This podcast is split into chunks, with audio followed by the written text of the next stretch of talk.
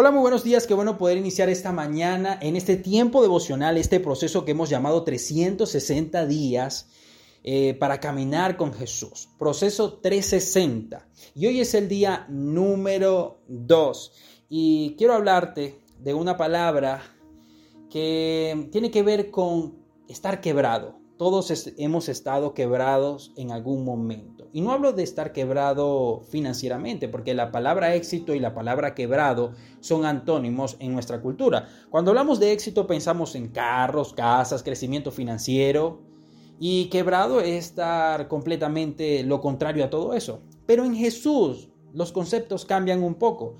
Necesitamos más que estar quebrados, necesitamos esa palabra que usualmente usamos como cristianos. Necesitamos estar quebrantados, porque un corazón orgulloso no puede contener ni el más mínimo éxito que proviene de la mano de Dios. Escúchame bien. Un corazón orgulloso no puede contener ni el más mínimo éxito que proviene de la mano de Dios, porque la bendición tiene el peso de la mano de Dios y puede quebrarte. Sin quebrantamiento no hay transformación. Tal como fue la historia de José, él tenía un sueño de ser un gobernador, un rey, la grandeza, tenía una gran visión, pero para lograrlo necesitaba tener no solamente una visión de rey, sino un corazón de siervo. El Señor a menudo necesita eso de nosotros. Visión de rey, corazón de siervo. Veamos lo que pasa en un corazón de siervo. Número uno, un siervo tiene una actitud de dependencia de su amo. Para José, depender de su amo era aprender a tener confianza plena en su día a día, en lo que su amo le había dicho que tenía que hacer, en lo que solo toca servir hoy. Eso era lo que hacía José, servir hoy. No estaba pensando en el futuro, no estaba pensando en el mañana, estaba sirviendo con pasión hoy. Número dos, un siervo no busca su visión, sino la visión de su amo. Potifar vio en José una actitud tan grande de servir que decidió colocarlo como administrador de todas sus posesiones. Eso le enseñó a José que aunque puedas estar en la cadena más baja de todas, en el lugar más despreciable de toda la humanidad, la manera de llegar a ser grande es siendo un siervo. Pues los grandes reyes, incluyendo al rey de reyes y señor de señores, quieren gente con visión, pero con corazón de siervo. Número 3. Un siervo, sea un siervo y no un esclavo. Y hay una gran diferencia. Hay gente que está esclava de sus circunstancias, esclava de la religión, esclava de su propio estatus esta gente, en su gran mayoría, sirven para ser vistos y no son listos para servir sin que nadie los vea. ¿De qué somos esclavos? Del miedo al que dirán, de la adicción a la aprobación de nuestros líderes, de los nombres, de los cargos dentro de las iglesias, de la tarima, del pecado, de la envidia, de la vanagloria. Un esclavo hace las cosas porque tiene que hacerlas y un siervo las hace porque quiere hacerlas. Lo que diferencia entre uno y el otro no es las obras, es el amor. Un siervo y un esclavo pueden hacer lo mismo, la diferencia está en la actitud del corazón. Uno será ascendido delante de Dios, el otro no, por la actitud de su corazón. Todos conocemos la parte bonita de Primera de Corintios 13, que dice el amor todo lo sufre, todo lo espera, todo lo soporta, bla, bla, bla. Pero echemos un poquito más para atrás, donde dice, si hablo en lenguas humanas y angelicales, pero no tengo amor, no soy más que un metal que resuena, un platillo que retiñe.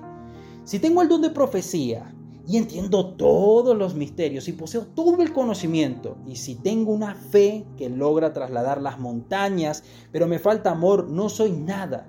Si reparto entre los pobres, todos entre los pobres, todo lo que poseo, y si entrego mi cuerpo para que lo consuman las llamas, pero no tengo amor, de nada gano con eso.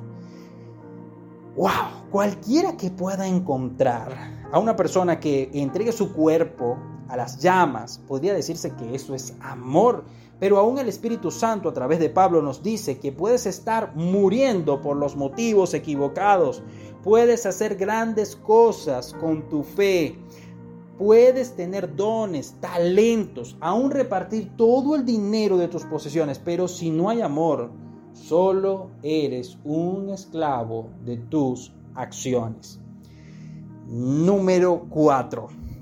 Estabilidad espiritual y no humanista. Y quiero hablarte un poquito de Jacob. Jacob fue el hombre que le robó la primogenitura a su hermano y él pensó que estaba siendo bendecido por tener todas estas riquezas, pero su hermano lo odiaba, así que le envió regalos a Esaú pensando que con esos regalos él lo perdonaría, pero no fue, no fue hasta que Dios le dislocó su estabilidad. No fue hasta que Dios lo quebrantó, quebrantó su pierna, quebrantó su humanidad y le dio un nuevo nombre cuando él comenzó y empezó a llamarse Israel, que fue una nación santa. Escúchame bien, esta estabilidad espiritual no se trata de dinero, no es el poder, no es el estatus, es Cristo en ti, tu identidad y propósito lo que te llevará a ser un siervo real. Porque para Jesús se puede tener éxito en el mundo, pero para Dios puedes estar quebrado en el cielo. Y para Dios, la única manera de tener éxito en, el, en la tierra es estar quebrantado en su presencia.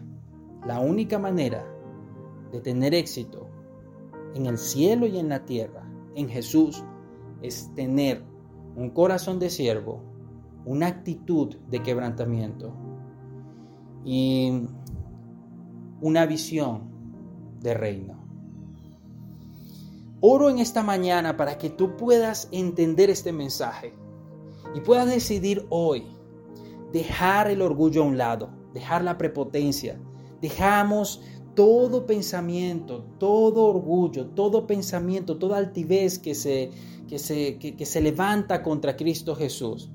Y pedimos, Señor, que nos des un corazón tierno, humilde, amoroso, que nos des un corazón humillado ante ti, que pueda tener una visión de reino, pero que pueda tener la humildad para reconocer los pecados y para entregarse como a un siervo día tras día. Que podamos, Señor, que podamos ir, Señor, a ver tu visión, que podamos tener una dependencia de ti, que podamos ser siervos y no esclavos del estatus, que podamos ser una persona espiritual y mucho menos humanista. Te damos gracias, Señor, por este día número dos, que nos dices, necesitamos tener un corazón quebrantado ante tu presencia. Que tengas un feliz día, nos vemos mañana.